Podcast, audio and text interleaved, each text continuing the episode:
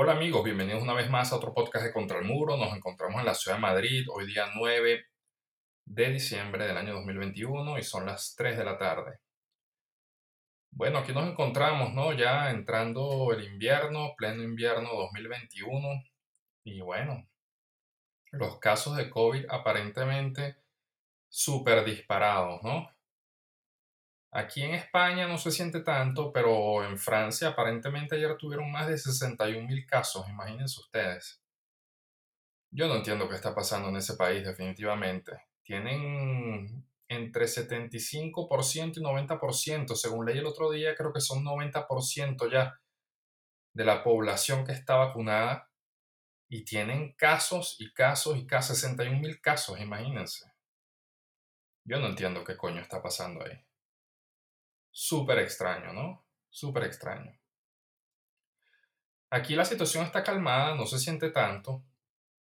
Estamos un poco relajados, ¿no? Con esto del COVID aquí. La gente sigue utilizando la máscara en, en los espacios públicos, aunque no es obligatorio, pero la gente la sigue utilizando afuera, en al aire libre. Lo cual supongo yo que no está mal, ¿no? Porque mm, la cosa es que esta gente no quiere que las vuelvan a cerrar, que vuelvan a cerrar todo, ¿no? Un confinamiento. ¿Quién aguanta eso otra vez? Como les hablaba el otro día. La salud mental de la gente también hay que cuidarla. Es importante. Entonces, bueno, nada, ya aquí mm, Navidad 2021, ya está pegando el frío aquí en, en Madrid. El invierno llegó tarde porque hasta mediados de noviembre estaba haciendo calor en la tarde. Inclusive el otro día, el domingo creo que fue, o el lunes, que era feriado aquí, fui al centro, creo que fue el lunes, fuimos al centro a ver la Navidad, eh, al centro de Madrid, porque tienen un montón de luces y espectáculos y mm, cosas que ver.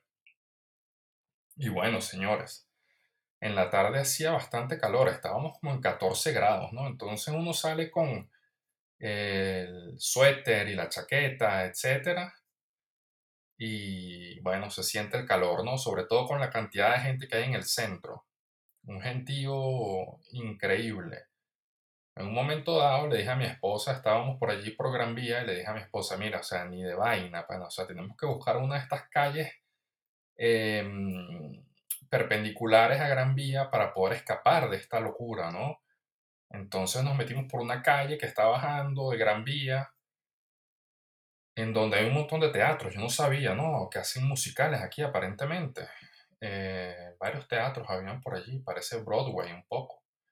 Y nos metimos por una perpendicular, una calle perpendicular que da hacia el metro Noviciado, en donde hay unas callecitas que suben con un montón de bares y restaurantes, etc. Entonces no habíamos comido nada, nos metimos allí, nos comimos, ¿qué fue lo que nos comimos? Un lacón a la gallega, unas patatas bravas, em, lo que llaman aquí bravioli, ¿no? Que es mitad bravas, mitad con salsa alioli.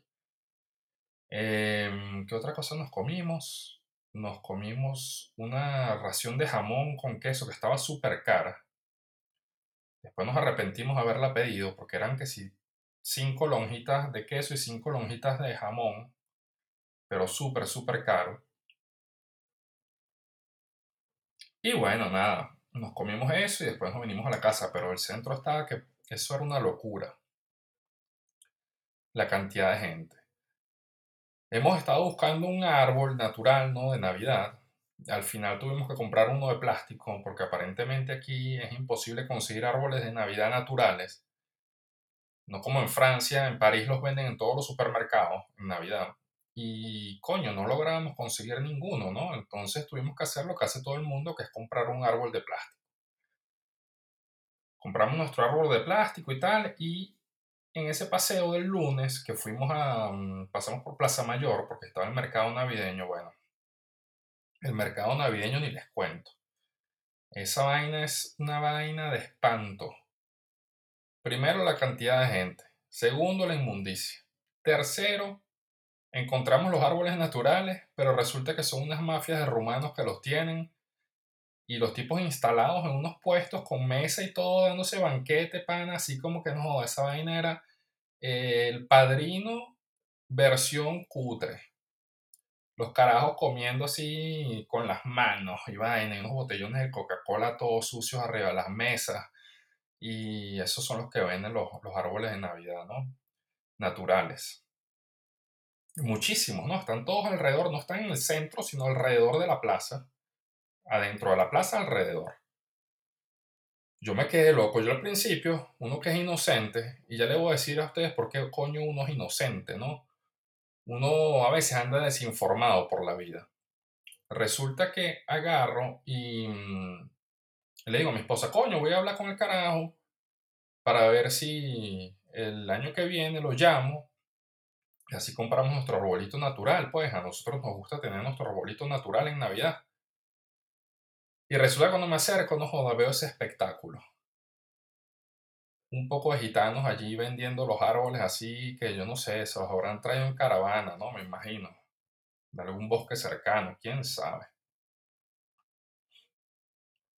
Le digo que uno es inocente también porque resulta que, hablando con mi hermana, le digo, coño, un amigo español, a quien quiero mucho, que lo conozco de hace muchos años, me dice que Salamanca la parte de Salamanca la compraron todos los venezolanos, los edificios y los apartamentos y toda esa vaina. Yo le digo a mi hermana, verga, yo no sabía esa vaina. Y me dice, de bolas que sí, esa vaina la sabe todo el mundo. Tú no te has paseado por ahí y no has visto la cantidad de venezolanos que hay. Y yo le digo, coño, en verdad no me he dado cuenta. He estado yendo últimamente a dar clases de francés allá en un cafecito que queda entre Lista y Goya. No, perdón, entre Diego León y Lista. Y, y más nada, ¿no? Eso es lo que he estado haciendo por ahí. Y me dice, bueno, pero fíjate. No, no me he fijado. Entonces me dice, aquí hay venezolanos, bueno, ahí hay de todo, ¿no? Todo tipo de, de tendencia política, eh, oposición, chavistas, enchufados, todo lo que hay. Y yo le digo, bueno, no sabía, no estaba al tanto de esa vaina. Entonces resulta que me empieza a hablar de un escándalo que hubo con unos lentes eh, que a mí me gustan mucho, que resulta que yo estaba buscando unos lentes oscuros porque se me perdieron los míos eh, este verano. Entré a una pizzería y hablando con el tipo, no sé, salí de la vaina, por ahí por, um, ¿cómo que se llama? San Bernardo, la estación de San Bernardo. Salgo de la pizzería y me doy cuenta que no tengo los lentes. Para mí que el carajo me los tumbó, se me cayeron, el carajo se los quedó. Resulta que vuelvo a la pizzería y el carajo me dice, no, aquí no tengo los lentes. creo que era de Bangladesh quizás el carajo. Bueno, lentes perdidos. Entonces para mi cumpleaños agarro y busco unos lentes, ¿no? Que no sean tan caros, que estén cool, unos lentes oscuros. Y resulta que veo estos lentes Hawkers en, en ¿cómo se llama? En Amazon y yo, coño, están de pinga, ¿no? Empiezo a ver todos los modelos que hay. Y yo, coño, están del carajo.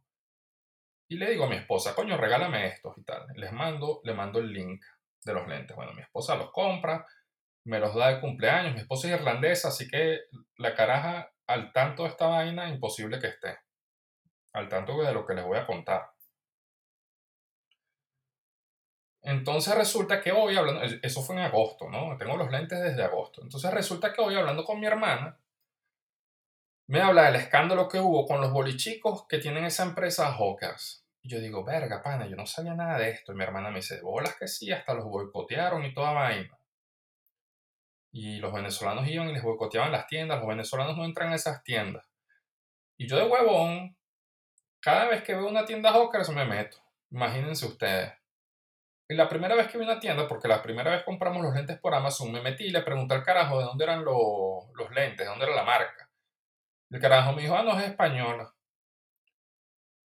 Y ahorita me vengo a enterar de esta vaina, ¿no? Yo digo, coño, pana, qué bolas. Uno anda a veces por la vida en su mundo, ¿no?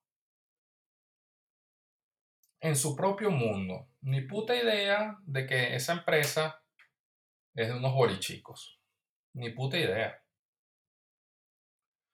Uno a veces anda en su mundo, ¿no? Así como que ahorita me estoy leyendo Misericordia de Pérez Galdós, un libro bellísimo, súper expresionista, ¿no? Del Madrid de finales del siglo XIX y en el que se describen personajes muy pintorescos de la ciudad y bueno, la ciudad, las calles, esa fealdad risueña que hay en la ciudad de Madrid, como dice el, el escritor. Entonces ese es el mundo en el que yo ando, pana. Yo ando en ese mundo sin estar al tanto de la realidad a veces, ¿no?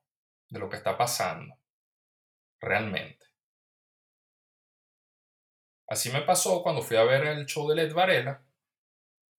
Coño, porque también viví 14 años en Francia, ¿me entienden? La última vez que fui a Venezuela fue en el año 2011.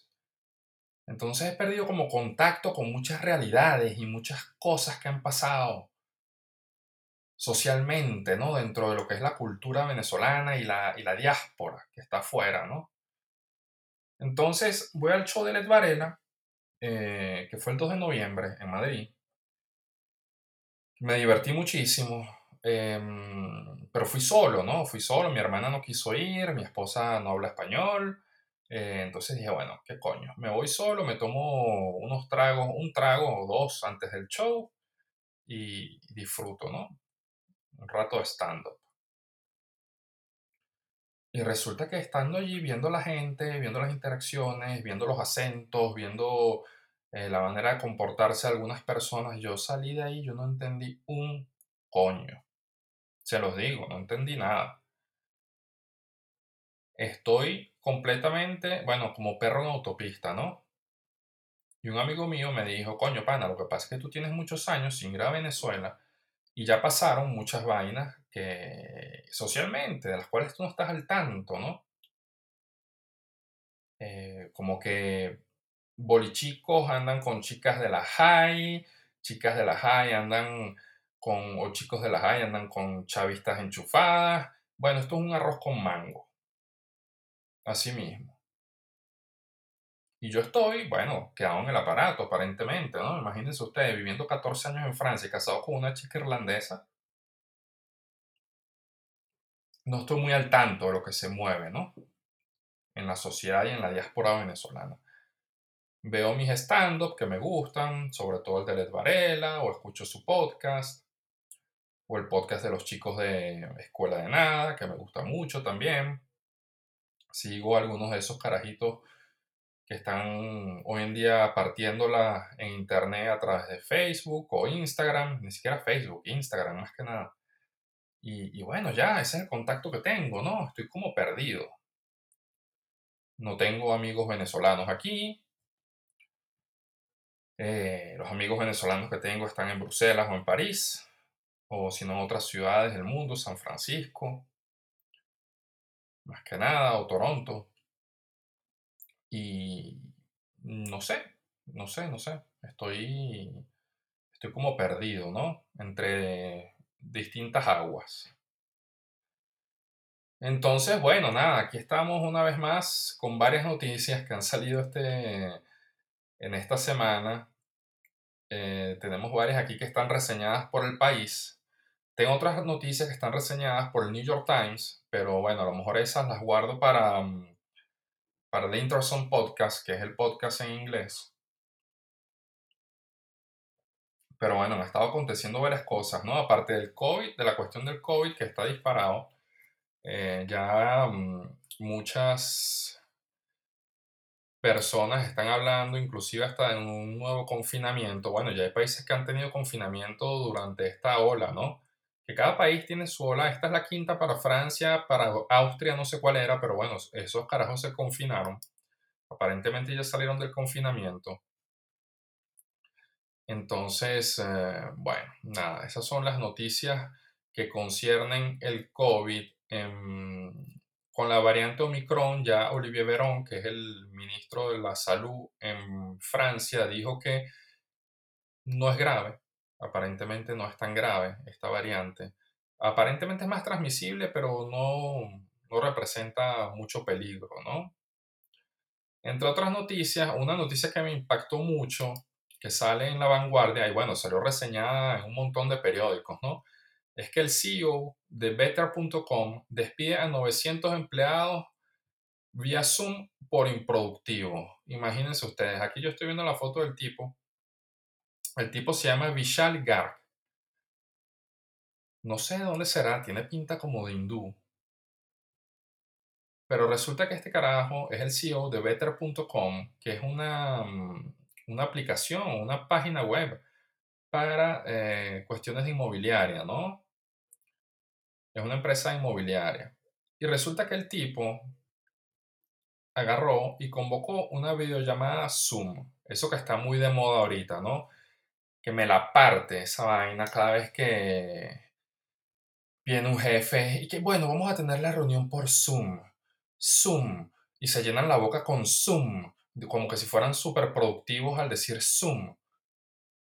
Es una vaina impresionante, ¿no? La cuestión con Zoom. El fetiche con Zoom es una vaina que, bueno, o sea, es que no se dan cuenta los ridículos que se ven cuando están diciendo esa vaina. Entonces resulta que este carajo eh, convocó a sus empleados a través de una videollamada de Zoom que fue grabada y subida a las redes sociales por uno de los despedidos. El clip de video en el que se puede ver cómo el CEO ejecuta su decisión se ha viralizado dejando en muy mal lugar a este empresario. Por cierto, ayer salió disculpándose. El empresario. Entonces los despidió por poco eficientes y sin proactividad. Imagínense ustedes lo que el tipo se lanzó. El tipo les dijo, si estás en esta llamada, eres parte del desafortunado grupo que está siendo despedido. Su empleo aquí se termina con efecto inmediato. Les comunica Garg que no parece ni inmutarse pese a dejar en la calle a una gran cantidad de trabajadores a pocas semanas de la Navidad. Es que ya, o sea, esta gente que vino, ¿ustedes se acuerdan cuando empezó la pandemia en el año 2020? Cuando nos confinaron que nos dejaron, nos dijeron váyanse para su casa, se enjaulan todos. Bueno, cuando empezó ese peo, yo me acuerdo de la gente que decía, bueno, a lo mejor el mundo tiene que cambiar y esto va a hacer que nos volvamos mejores personas y que seamos más solidarios los unos con los otros y que nos ayudemos. Aplaudamos a los sanitarios, a los enfermeros que se arriesgan todos los días por salvar vidas, a los pobres ancianos que están en el hospital todos aplaudir a las 8 de la noche. ¿Se acuerdan de esa ridiculez? ¿Se acuerdan de ese peo? Bueno, señores, no, la naturaleza humana es otra. La naturaleza humana es un tipo como este, como este fulano Mr. Garg, que agarra y hace una llamada con 900 personas y lo despide a todos de un solo coñazo. Como que si fueran todos un número. Entonces, los extrabajadores no pueden creer lo que estaban escuchando reseña La Vanguardia. Algunos expresaron su sorpresa y otros reaccionaron realmente mal ante esta inesperada noticia, aunque no es para menos. El CEO argumentó, imagínense ustedes, que Better.com se debe adaptar al mercado, la eficiencia, el desempeño y la proactividad. Pese a la aparente frialdad de Garg, esta fue una decisión bastante difícil de tomar, dice él y que solamente había tomado otra vez en su trayectoria profesional. Es la segunda vez en mi carrera que hago esto y no quiero hacerlo. La última vez que lo hice lloré. Esta vez espero ser más fuerte. Imagínense ustedes, o sea, este carajo se está preocupando por no llorar. ¿Ah? O sea, como que si los empleados a él le deben algo. Él espera ser más fuerte mientras los está despidiendo a todos, a 900 personas, 900 familias que posiblemente se van a quedar sin sustento, justo antes de la Navidad. Pero él espera ser más fuerte y no volver a llorar. Imagínense ustedes el nivel de cinismo al que hemos llegado, ¿no? Además de eso, la guinda de la torta es que acusó a los empleados de robar. Esta aparente tristeza es completamente opuesta a la que mostró en Blind, la plataforma interna, con la que se comunican los trabajadores. Según informa el portal Fortune, Garg se habría creado un perfil anónimo y habría asegurado que los trabajadores estarían estafando a la empresa. Imagínense tú, ustedes. Además de eso, el tipo los espía, ¿no? Saben que al menos 250 de las personas despedidas trabajaron un promedio de dos horas al día mientras registraban 8 diarias en el sistema de nómina, escribió el CEO, que aseguró que estos empleados estarían robando a sus compañeros y a los clientes. el propio Gar posteriormente confirmó que había escrito este mensaje. Creo que podrían haber sido redactados de manera diferente, pero honestamente el sentimiento está ahí. Ha justificado el CEO a Fortune. Bueno, ayer el tipo salió disculpándose porque la vaina que le cayó encima no estuvo fácil, ¿no? Por haber dejado 900 personas en la calle justo antes de la Navidad. Y esta gente debe estar trabajando en teletrabajo, ¿no? Porque esa es la nueva esclavitud. Ahora la nueva esclavitud es que tú ni sales de tu casa, tú trabajas desde tu hogar, en tu casa, encerrado. ¿Me entiendes? Esa es la nueva esclavitud ahora. The new normal. Trabajas en tu casa y tienes que anotar las horas de trabajo que hiciste. Hay, hay sistemas, softwares que te, que te toman las horas y que ven cuando te paras del ordenador o no. Eh, bueno, o sea, el gran hermano, pues, básicamente. Entre otras noticias, está que el Parlamento británico, esta salió en el país, pide a la policía que se investigue los restos de cocaína hallados en sus lavabos. Johnson anuncia un plan de antidrogas un día después de que el Sunday Times revelase que en 11 de los 12 baños analizados en el Parlamento de Westminster se encontraron trazas de sustancias ilegales. Bueno, imagínense ustedes, los parlamentarios están encocados todo el día, ¿no? Según este artículo de El País. No todos, me imagino, ¿no? Pero de 11 lavabos, de 12 lavabos, que 11 hayan encontrado trazas, bueno, no está, no está nada fácil. Nada fácil. Pero bueno, trabajo complicado el de estos señores, ¿no? Me imagino que necesitan un bump para sentirse mejor con ellos mismos. Esa fue otra noticia que salió reseñada en el país. Para ver qué más hay por aquí. Última hora del coronavirus en directo. La Organización Mundial de la Salud teme que la variante Omicron tenga un impacto importante en el curso de la pandemia ya están alarmando a la gente, ¿no? Para que se meta todo el mundo el carril. Boris Johnson, esto salió ayer, esto son nuevas medidas que se están tomando en Inglaterra, recomienda el teletrabajo y amplía la obligatoriedad del uso de la mascarilla. Francia alerta de que la quinta ola de la pandemia aún no ha llegado a su pico.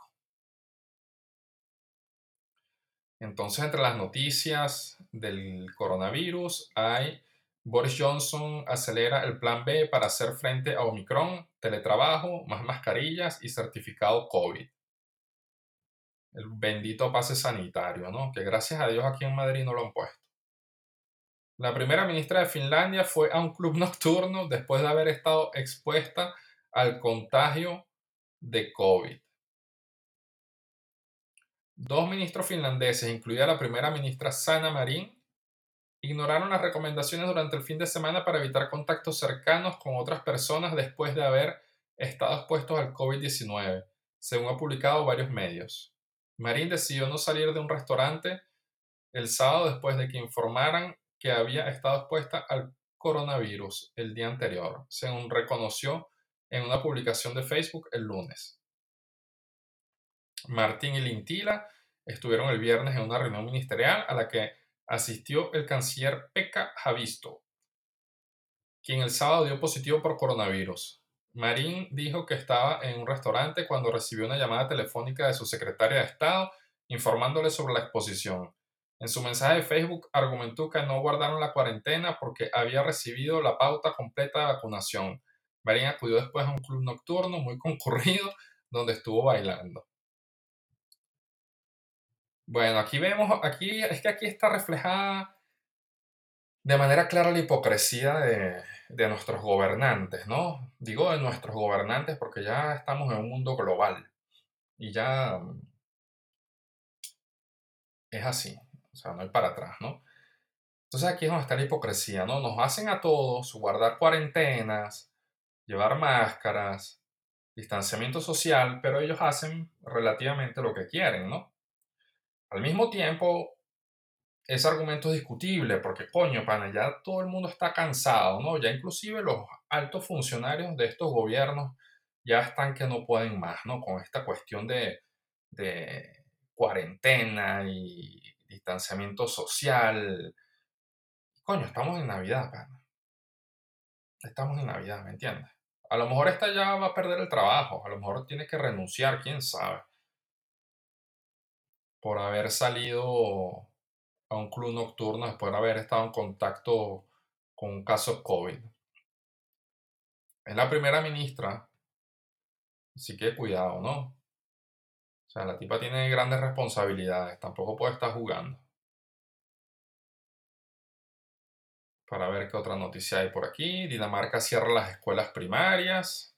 Sube un 15% en un día la presión de las UCI, UCI en Italia. Ampliación, la Organización Mundial de la Salud considera poco probable que las vacunas pierdan toda su eficacia ante la variante Omicron. El director general de la Organización Mundial de la Salud felicita a España por la donación de vacunas. Y la Organización Mundial de la Salud cree que la variante Omicron podría tener un impacto importante en el curso de la pandemia.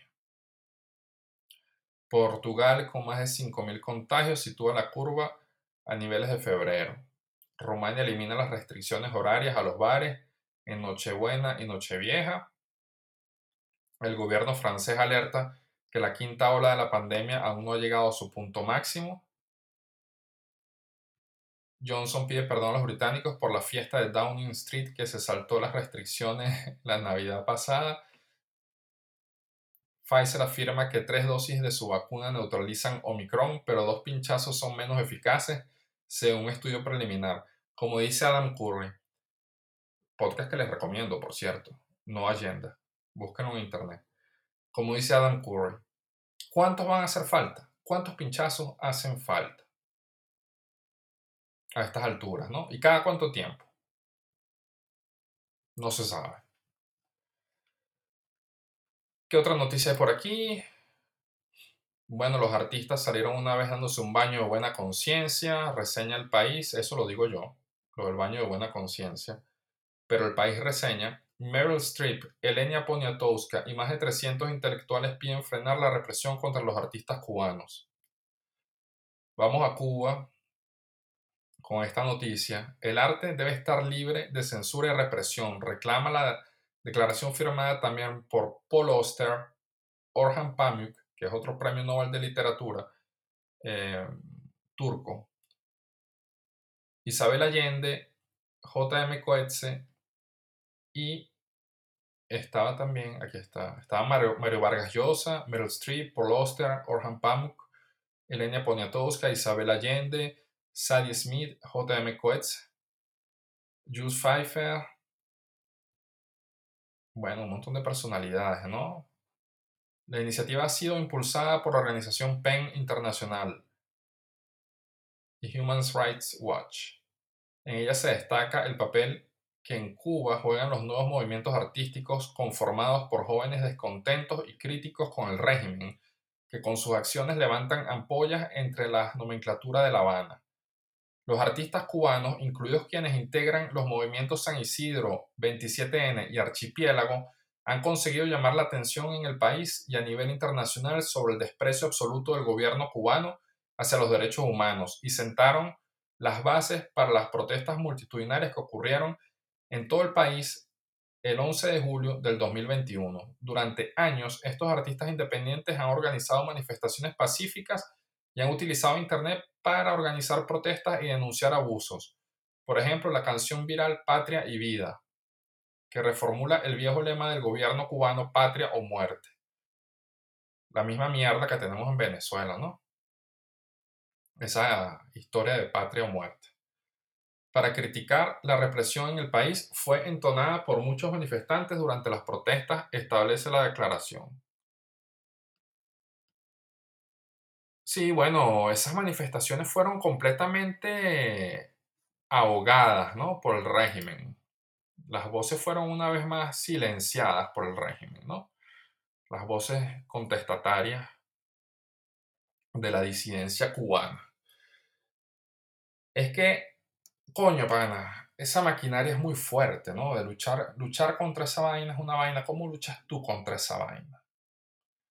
Como decía el otro día mm, Anthony Cumia cuando estaba entrevistando al comediante, ¿cómo es que se llama este comediante, vale?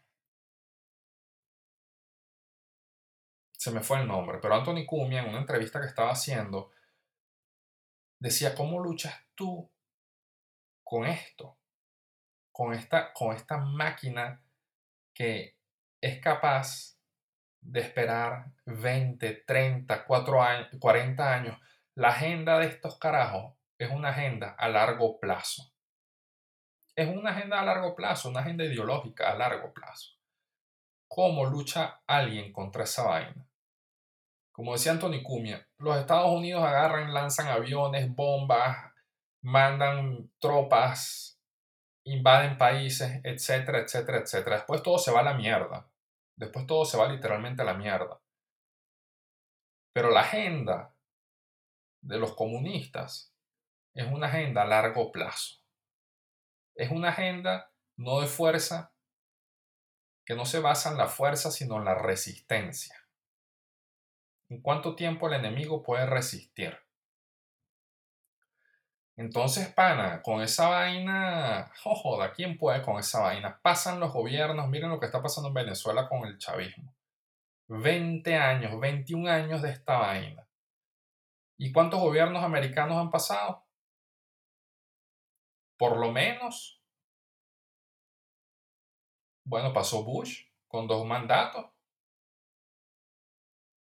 Pasó Obama con dos mandatos. Pasó Trump. Y ahorita está Biden. Imagínense ustedes. Imagínense ustedes. O Bush tuvo un mandato, no recuerdo. Pero bueno, entre los presidentes pasó Bush, Obama, Trump y ahorita Biden. Y a esa vaina no se le ve, ahí no se ve luz en esa vaina.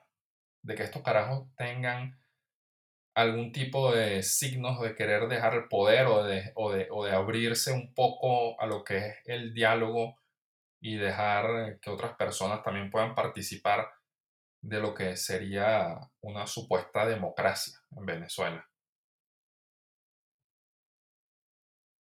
Entonces esas agendas son a largo plazo, son agendas basadas en la resistencia, señores, no en la fuerza. Los gringos están acostumbrados a la fuerza. Estos regímenes comunistas están acostumbrados a la resistencia. Y todos entrenaditos por la KGB y la Stasi, que era la policía eh, de Alemania del Este, ¿no? Entonces ah, se complica la cosa, ¿no? Estos pobres artistas, bueno, así Paul firma esas cartas pidiendo el respeto a los derechos, o sea, eso ya, ese régimen ya todo le vale verga. Imagínense ustedes lo que pasó con el gobierno de transición, el gobierno de transición, no, el gobierno interino en Venezuela con Juan Guaidó. Todos los países que se negaron a reconocer a Maduro y ahí sigue Maduro. Ahí sigue Maduro. Ahí está. Y Guaidó no se le ve la cara. Mi presidente. Ay, mi presidente. Un poco viejas ridículas. Mi presidente mi presidente Juan Guaidó. No se hizo nada, señores. Imposible. Más bien demasiado trató el carajo. No se pudo hacer nada. Entonces, bueno, nada, esas son las noticias por el día de hoy. Tenemos el CEO de Better.com que decide despedir a 900 empleados de un solo coñazo por internet Imagínense ustedes los empleados que estaban quizás por Zoom en su casa con la mujer al lado. Imagínense ustedes ese show. O con el marido, con quien fuera. Imagínense ese show. Bueno, el tipo salió disculpándose porque las redes sociales todo el mundo le cayó encima, ¿no? En el Parlamento británico, como ya dijimos, bueno, aparentemente la cocaína abunda y bueno, las estrellas una vez más dándose baño nueva conciencia, de buena conciencia, apoyando a los disidentes cubanos. Pero coño, sí, ya es hora de que, verga, pana, ¿hasta cuándo, pana? ¿Hasta cuándo? ¿Hasta cuándo? Entonces, bueno, nada, amigos, con eso los dejamos. Yo tengo que irme ya. Voy tarde. Empecé el podcast tarde hoy también. Entonces, bueno, nada, yo los dejo con esto. Eh, nos vemos la próxima, el próximo martes. Mañana saco, trato de cuadrar toda la página de The Interson Podcast para que podamos comunicarnos por ahí en inglés para los escuchas anglosaxones. Y eh, quedamos así.